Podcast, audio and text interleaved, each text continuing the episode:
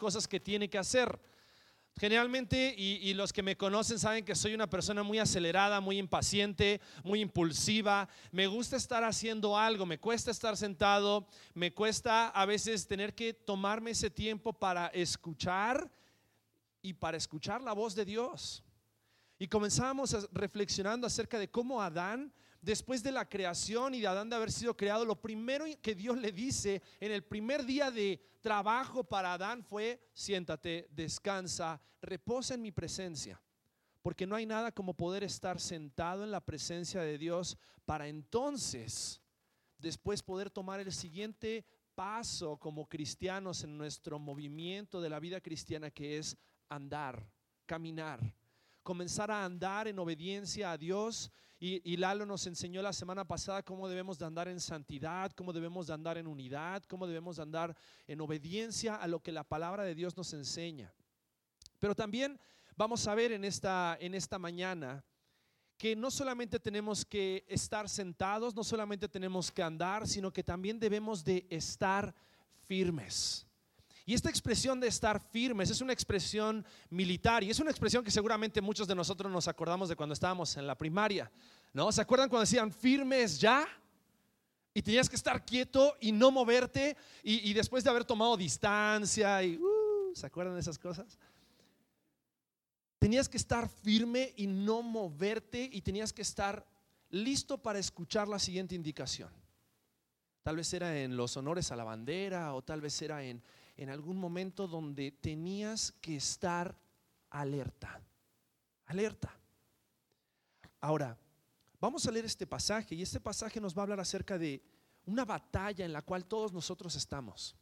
Pero si somos sinceros, nuestro concepto acerca de la batalla o de la guerra ha sido forjado por las películas y por los videojuegos. Porque ¿quién de aquí puede decir, yo he estado en el frente de batalla, he estado en el ejército, he servido en la milicia, he estado tal vez involucrado de una u otra forma en, una actividad este, de batalla? ¿Alguien? ¿No? Ok. Pero todos sabemos lo que es una guerra por lo que vemos tal vez en las, en las películas lo que vemos tal vez en, los videojuegos, ¿no? Y, y, lo padre acerca de la guerra de las películas es que sabes que son todos actores.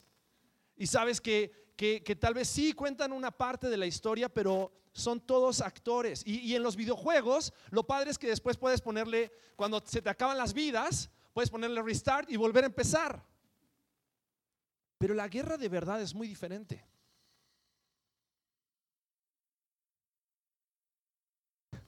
¿Tienes el control para apagar el aire? La metralleta de la guerra, dice la doctora. Gracias, doctora, por amenizar el momento. Y nuestro, nuestro concepto, nuestro concepto acerca de, la batalla, de la guerra, ha sido, ha sido forjado por cada una de esas cosas. Y cuando nosotros pensamos acerca de eso, tal vez no hemos tenido una experiencia que nos ha llevado a estar tal vez en un campo de batalla donde estamos escuchando las balas zumbando alrededor de nosotros y las explosiones y ver la muerte y ver, ver, ver situaciones muy, muy difíciles de las personas que han estado en, un campo de batalla. Mucha de la gente que vuelve después de la guerra queda traumada, traumatizada a causa de las experiencias que han pasado.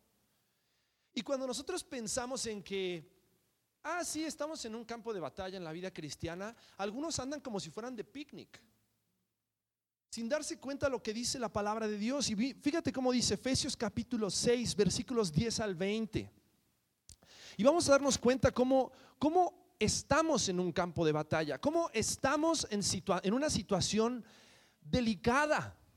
Pero en medio de ese campo de batalla vamos a darnos cuenta también cómo los ataques del enemigo son constantes y necesitamos conocer quién es nuestro enemigo, pero también tenemos que darnos cuenta que en Jesucristo tenemos la victoria. Fíjate cómo dice Efesios capítulo 6 versículos 10 al 20. Dice así, por lo demás, hermanos míos, Fortaleceos en el Señor y en el poder de su fuerza. Vestíos de toda la armadura de Dios para que podáis estar firmes contra las acechanzas del diablo. Porque no tenemos lucha contra sangre y carne, sino contra principados, contra potestades, contra los gobernadores de las tinieblas de este siglo, contra huestes espirituales de maldad en las regiones celestes. Por tanto, tomad toda la armadura de Dios para que podáis resistir en el día malo y habiendo acabado todo, estar firmes. Estad pues firmes, ceñidos vuestros lomos con la verdad y vestidos con la coraza de justicia y calzados los pies con el apresto del Evangelio de la paz. Y sobre todo tomad el escudo de la fe con que podáis apagar todos los dardos de fuego del maligno. Y tomad el yelmo de la salvación y la espada del Espíritu, que es la palabra de Dios orando en todo tiempo, con toda oración y súplica en el Espíritu, y velando en ello con toda perseverancia y súplica por todos los santos. Y por mí, a fin de que al abrir mi boca me sea dada palabra para dar a conocer con denuedo el misterio del Evangelio, por el cual soy embajador en cadenas, que con denuedo hable de él como debo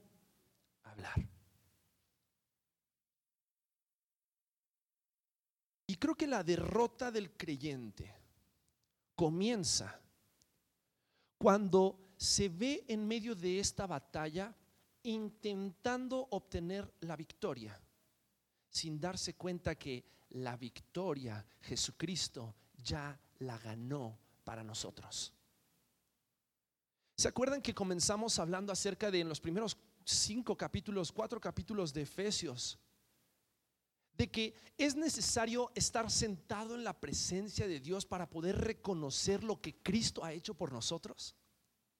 Ahora, si nosotros entramos a la batalla sabiendo lo que Cristo hizo por nosotros, vamos a entrar a la batalla no como aquellos que de repente no saben qué va a pasar con sus vidas. Si, alguna vez has visto una película de guerra, generalmente hay algún soldado que se acobarda en algún momento cuando ve toda la destrucción a su alrededor y entra como en pánico, entra en shock y, tienen que venir sus compañeros y levantarlo y, decirle, vamos, pelea y está el sargento y ve, nadie se echa para atrás, ¿no? Y Mel Gibson así. Ah". ¿Por qué? Porque nos da miedo, nos da incertidumbre no saber qué será de nosotros si de repente ese día te toca enfrentarte con una bala y te toca morir? Pero si confiamos en lo que Cristo Jesús hizo por nosotros, si Dios está con nosotros, ¿quién contra nosotros? Porque tenemos la seguridad eterna de que aunque nos toque morir sobre esta tierra, aunque nuestro corazón deje de latir, sabemos que nuestros ojos se abrirán en la presencia de Dios. Entrar a la batalla con un pleno conocimiento de quién es nuestro Salvador tiene que cambiar la forma en la cual nosotros enfrentamos la batalla. Y si nosotros enfrentamos la batalla de una forma espiritual, porque la Biblia dice aquí que nuestro enemigo no es carne y sangre. Nuestro enemigo no es un enemigo que viene a enfrentarnos con una metralleta. Nuestro enemigo no es uno que viene a enfrentarnos tal vez a, puños, o con un cuchillo, o con, una lanza, o con, una armadura física. Nuestro enemigo, dice aquí la palabra de Dios en el versículo 12, no luchamos contra sangre y carne, sino contra principados, contra potestades, contra los gobernadores de las tinieblas de este siglo no somos conscientes muchas veces de, la tal vez gravedad de la batalla en la cual estamos, ni de lo grande que puede llegar a ser nuestro enemigo. Pero si sabemos que nuestro Dios es más grande, y si sabemos que nuestro Dios, como dice la palabra, viene como poderoso gigante y pelea cada batalla por nosotros, entonces nuestra forma de enfrentar la batalla tiene que ser diferente. Dice el pasaje que peleamos contra huestes espirituales de maldad en las regiones celestes. Ahora, cuando la Biblia aquí habla acerca de estar firmes, no está hablando acerca de que nosotros tenemos que llevar a cabo una acción de movernos hacia adelante y empujar en el campo de batalla. Esta expresión en el término militar y en el idioma original, significa mantener la posición. Significa resguardarnos, no acobardarnos, No acobardarnos, no quedarte escondido en la trinchera, pero defender la posición. Aquellos que les gusta todo este tema de estrategia militar y, todo ese tipo de cosas, siempre los ejércitos buscan tomar los lugares altos. Porque a través de los lugares altos se puede ver todo el campo de batalla y pueden controlar los movimientos del enemigo.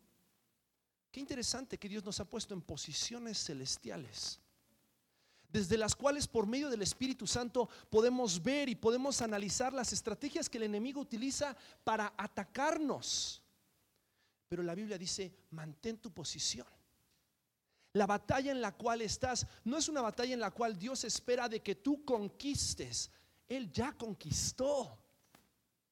Lo que Él quiere es que resguardes y mantengas la posición en la cual Él ya te puso. No tienes nada que ganar. Cristo ya ganó la batalla. No, tu batalla y la batalla que nosotros tenemos contra sangre y carne, y ahora lo vamos a ver en la, en la, en la palabra de Dios, no es como que tú empieces la batalla y dices, espero poder vencer. Espero que la próxima vez que sea tentado pueda tener las fuerzas para vencer. Acá no se trata de esperar. Acá se trata de confiar en la victoria que tenemos en Cristo Jesús. Entonces, y quiero que, que, podamos entender este concepto y lo vamos a ir desarrollando a lo largo que avance el tiempo. Pero la batalla de la vida cristiana, y esta es, es, es mi, idea central sobre la cual me gustaría que estemos trabajando la batalla de la vida cristiana no es cuestión de alcanzar la victoria, sino de mantener nuestra posición. No se trata de que tú ganes la batalla, de que tú ganes, te, obtengas la victoria en la batalla. La victoria ya está. La victoria ya la tenemos en Cristo Jesús. Tenemos que mantener nuestra posición en Cristo Jesús. Por eso dice, estad firmes. No dice, avancen con ímpetu contra las fuerzas del mal. Dice, manténganse firmes. Y, es la expresión de que aunque el enemigo venga con todo,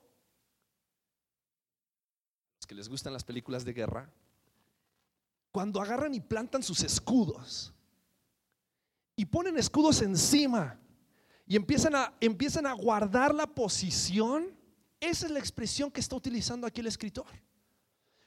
Plántate delante del enemigo y no permitas que el enemigo te mueva de lo que Cristo ya ganó por su sangre en la cruz. Eso es lo que el apóstol Pablo está diciendo en este pasaje. Ahora, ¿cómo podemos mantenernos firmes?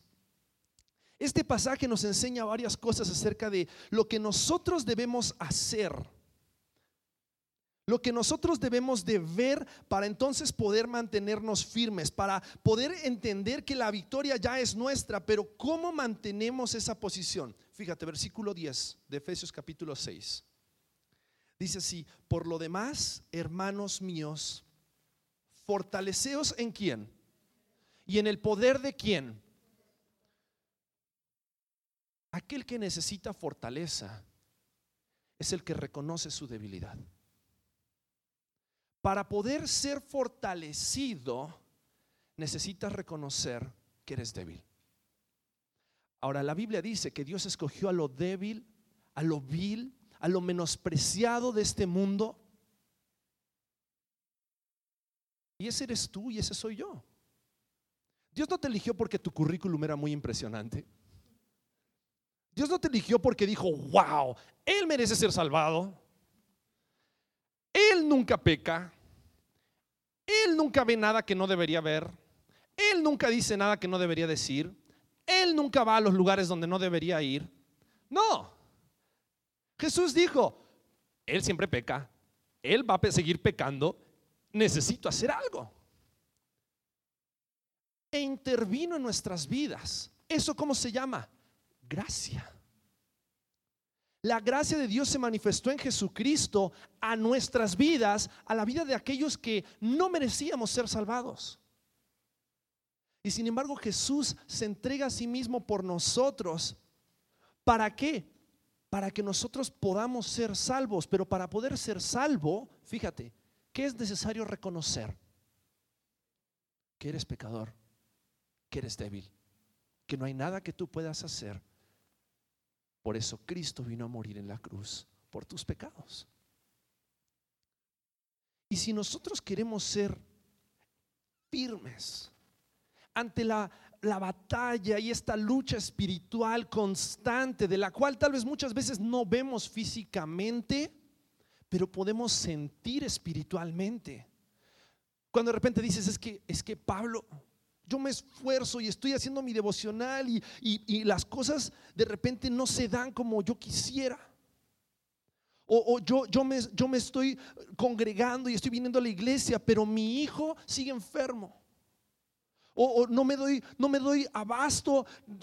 Y, y, hay una lucha espiritual de la cual muchas veces nos sentimos acongojados, afligidos.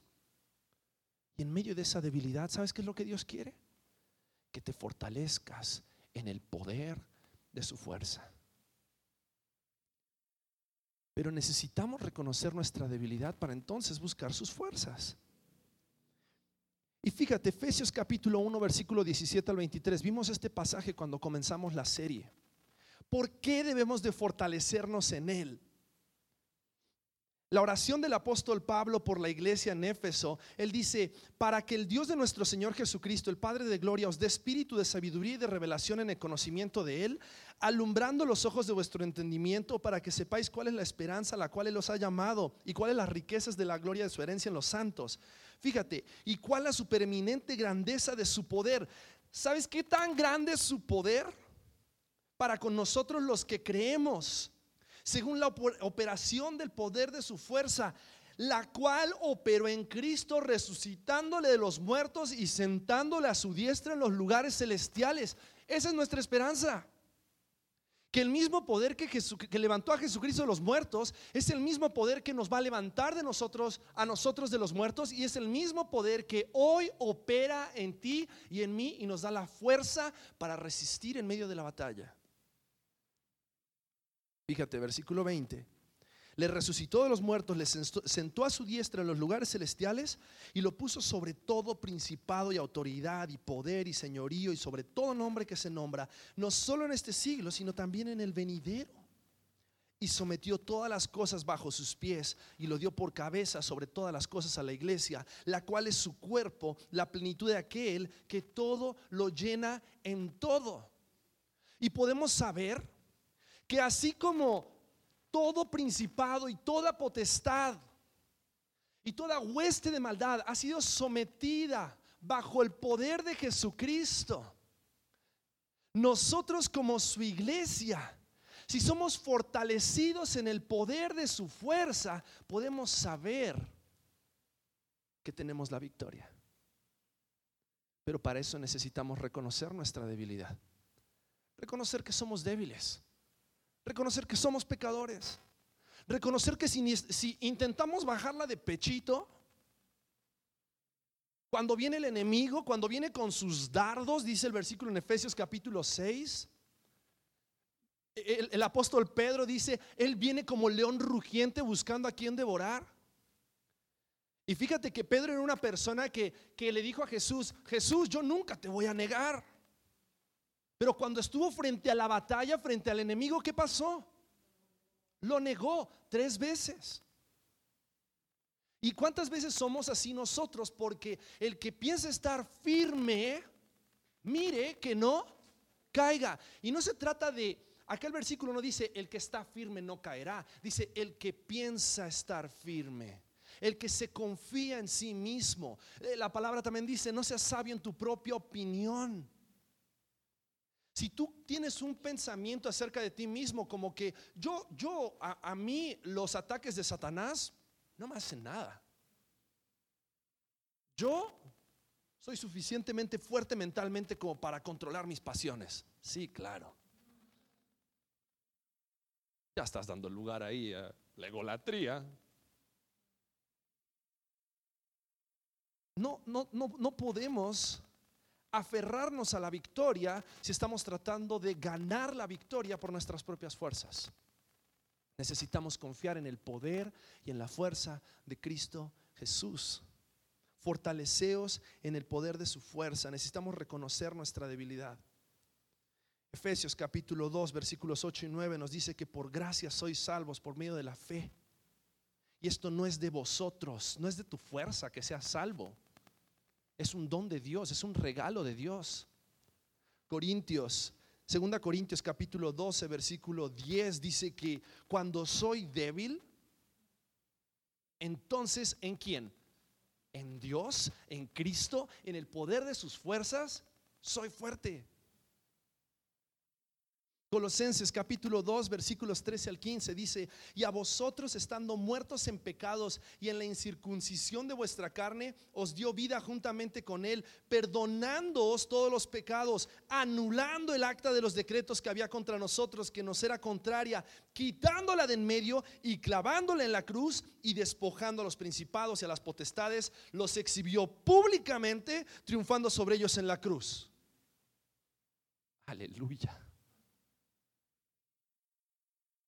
Eso fue lo que hizo Cristo por ti y por mí. Ahora, ¿por qué confiamos entonces en nuestras fuerzas? ¿Por qué somos tan necios, tan arrogantes en pensar que en nuestras fuerzas vamos a hacer y volvemos a caer, y volvemos a caer, y volvemos a tropezar?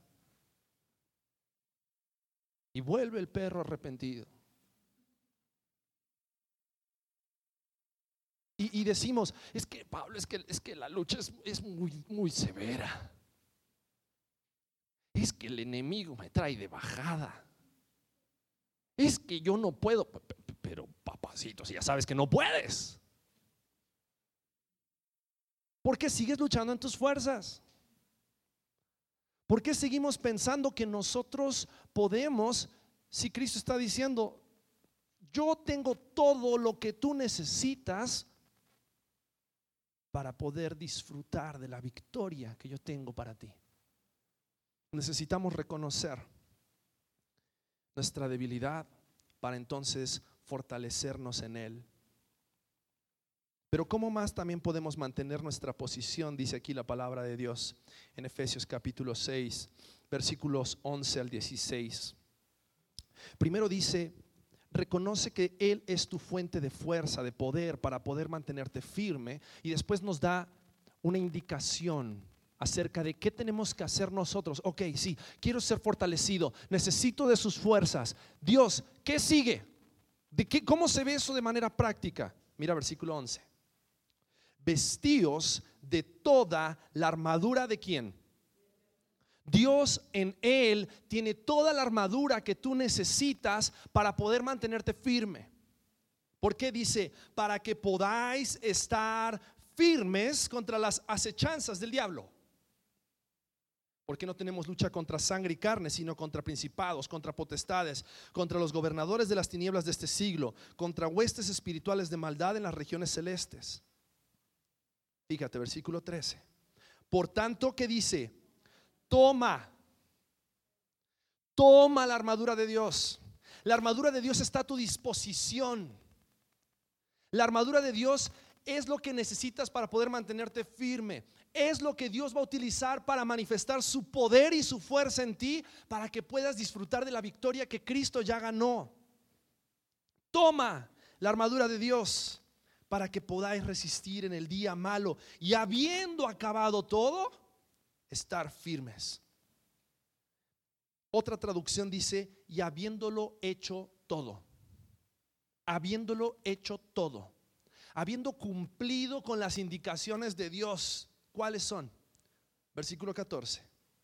Estad pues firmes. Para poder estar firmes necesitamos esto. Ceñidos vuestros lomos con la verdad y vestidos con la coraza de justicia y calzados los pies con el apresto del Evangelio de la paz. Sobre todo, tomad el escudo de la fe con que podáis apagar todos los dardos de fuego del maligno. Lo que está diciendo aquí el pasaje es, necesitas una armadura. No puedes salir a la guerra, esta guerra espiritual en la cual estamos, sin la armadura de Dios. Necesitas, acá dice, necesitas, necesitas ceñir tus lomos con la verdad. Necesitas una coraza de justicia. Necesitas calzar tus pies con el apresto del Evangelio de la paz. Y necesitas el escudo de la fe con que podáis apagar todos los dardos de fuego del maligno. ¿Por qué? Y déjame decirte lo siguiente. El enemigo quiere atacar, atacar nuestra mente con dudas. El enemigo quiere atacar nuestro corazón con motivaciones equivocadas. El enemigo quiere atacar nuestros pies al desviar nuestros pasos del camino de la voluntad de Dios. Para que entonces no mantengas la posición que Cristo ya ganó para ti en la cruz. Entonces Dios dice, necesitamos protegernos, necesito protegerte de los ataques del enemigo. Entonces, ¿qué debemos, hacer cuando el enemigo ataca? Bueno, aquí no se trata de salir corriendo, salir huyendo, se trata de prepararme, dice versículo, versículo 14. Debemos de prepararnos para la batalla. ¿Y cómo nos preparamos para la batalla? Versículo 14 dice, debemos de ceñir nuestros lomos con la verdad. Y cuando habla acerca de ceñir nuestros lomos con la verdad, está hablando acerca de una disciplina de prepararme en el conocimiento de la verdad para poder definir la verdad de Dios de las mentiras del enemigo. ¿Se acuerdan de Jesús cuando fue tentado? ¿No usó él mismo la escritura, Satanás? Para tratar de tentar a Jesús, pero Jesús conocía la verdad. Y su entendimiento estaba protegido con la verdad. Y al mismo tiempo, no solamente eso, sino que debemos de estar vestidos con la coraza de justicia. Y me encanta este concepto de la coraza de justicia porque es, este, es este, esta armadura que cubre la parte del pecho, el peto, que, que, que protege todos estos órganos vitales que tenemos en esta zona y en especial el corazón. Y la coraza de justicia va a proteger nuestro corazón de los ataques del enemigo, porque si hay algo que el enemigo va a querer hacer, va a ser desviar nuestro corazón, porque el corazón, dice la palabra, es engañoso y perverso. Pero también del corazón mana la vida. Y si nuestro corazón es guiado por el Espíritu Santo de Dios, vamos a poder mantenernos firmes. Pero si nuestro corazón es contaminado, corrompido por el enemigo, nuestros deseos ya no serán los deseos de Dios. Y para eso no tenemos que confiar en nuestra justicia. Necesitamos confiar en la justicia de Jesucristo.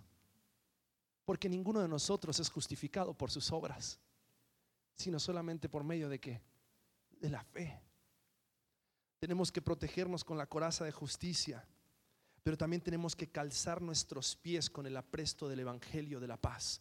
Ahora, algo increíble acerca de, cada una de estas piezas de la, armadura es que cada una de las piezas de esta armadura hace referencia al Evangelio de una u otra forma. Fíjate, versículo 14, ceñidos vuestros lomos con qué? La verdad. ¿Quién dijo yo soy el camino, la verdad y la vida, Jesucristo. Después dice, vestidos con la coraza de qué? De justicia. Y no es tu justicia ni mi justicia la que protege nuestras vidas, nuestro corazón, sino quién? La justicia de Jesucristo que fue dada a nosotros por su muerte en la cruz. Y calzados con los pies con el apresto del Evangelio de qué? De la paz. La paz fue hecha con Dios por medio de qué? De la reconciliación que Jesucristo vino a hacer por medio de su sacrificio.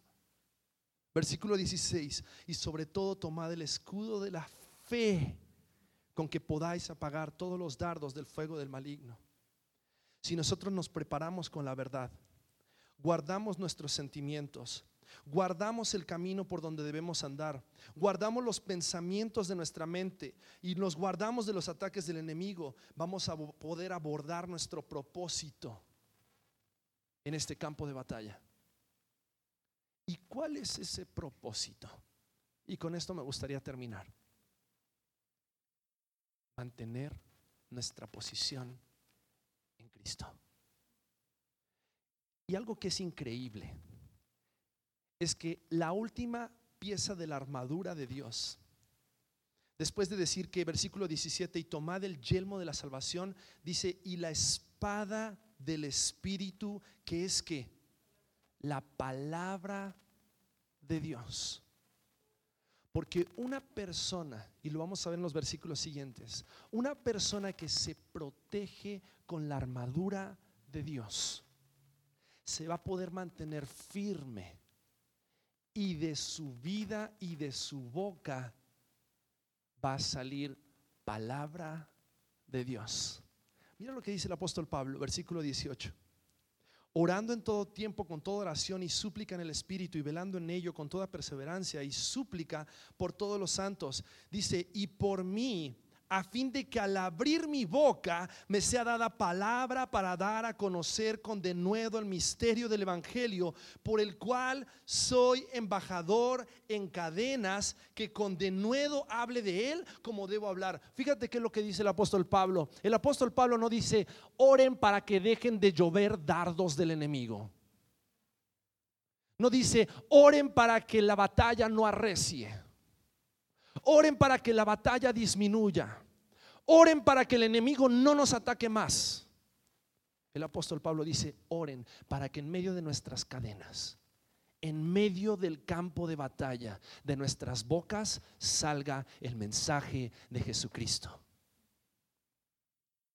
Ese es el propósito por el cual estamos en el campo de batalla. Ese es el propósito por el cual tenemos que mantenernos firmes. ¿Por qué? Porque somos heraldos de un mensaje de victoria. Somos embajadores, representantes de un mensaje de paz, de reconciliación, de justicia, de amor, de perdón, de sustitución. El mensaje de la cruz. Y el apóstol Pablo en medio de la batalla, esposado tal vez en un cepo, decía, oren para que de mi boca lo único que salga no sean quejas. Es que la batalla es tan dura. Es que el enemigo es tan astuto. Es que no me entiendes. No. Dijo que de mi boca salga que el Evangelio. El Evangelio de Jesucristo para que cuando otros escuchen el Evangelio y vean la posición en la cual Jesucristo nos ha puesto, sus corazones se derritan ante la gracia de Dios. Y en medio de la lluvia de dardos del enemigo, el Evangelio resplandezca en sus corazones y haya salvación. Dios quiere que estemos firmes en la victoria que Cristo ya ganó por nosotros en la cruz. Que mantengamos nuestra posición, que nos vistamos de esa armadura, que nos preparemos para la batalla, que nos fortalezcamos en el poder de sus fuerzas, reconociendo que, que, que viendo un capítulo más de Netflix no te haces más fuerte contra el enemigo reconociendo que necesitas de su verdad, necesitas del Evangelio. Tus métodos no funcionan. No importa cuánto declares, si no lees la palabra de Dios, otra vez el enemigo. No importa cuánto intentes, si la verdad del Evangelio si el poder del mensaje de la cruz no es lo que te protege y no es lo que proclamas en medio de la batalla, el que piensa estar firme, mire que no caiga.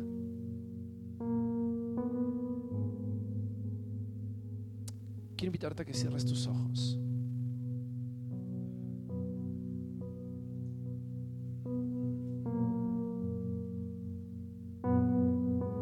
No sé qué has creído acerca de ti, pero déjame decirte algo, eres débil, yo soy débil, todos somos débiles. Yo no sé qué herramientas, qué armas has intentado utilizar. Pero Dios quiere que dejes de, usar técnicas y armas humanas quiere que comiences a confiar en el poder de su fuerza.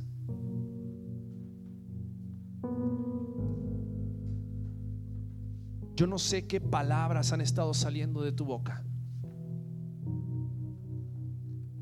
Pero si algo tiene que salir de tu boca en medio de la persecución, en medio de la batalla, en medio del campo de guerra, es el Evangelio de Jesucristo.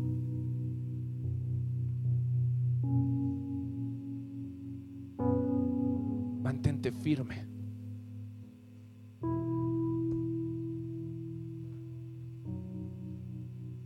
Siéntate delante de Dios. Reconoce tu debilidad. Camina con Jesucristo para que tu andar sea guiado por el poder del Espíritu Santo. Fortalécete, prepárate para que puedas mantenerte firme ante los ataques del enemigo. Mantén tu posición, no te rindas. En Cristo somos más que vencedores. No por tu esfuerzo y por mi esfuerzo, sino por la obra de Cristo Jesús en la cruz. Padre, gracias. Gracias por tu palabra. Gracias Señor porque no nos has dejado indefensos contra los ataques del enemigo. Pero Dios, ayúdanos a tomar de esas armas, de esa armadura para que podamos tener la victoria en Jesucristo. Padre, perdón por luchar en nuestras fuerzas. Perdón por creernos capaces de estar en un tira y afloje con el pecado y con el enemigo de nuestras almas. Queremos vivir en esa victoria que Jesucristo ganó para nosotros en la cruz. Ayúdanos Dios a ser conscientes de que en Cristo tenemos todas las cosas que necesitamos para la justicia y la piedad. No necesitamos más. Más que a Jesucristo y el Evangelio de Jesucristo en nuestros corazones día a día. Ayúdanos Dios a ser obedientes a ese evangelio con el cual nos llamaste, siendo indignos de tu amor y tu perdón. Que nuestras vidas proclamen, nuestras bocas proclamen que Jesucristo, el Hijo de Dios, ha vencido a la muerte, ha vencido a Satanás, vencido al pecado, para gloria honra de nuestro Salvador. Y es en su nombre que oramos, en el nombre precioso de Jesucristo. Amén.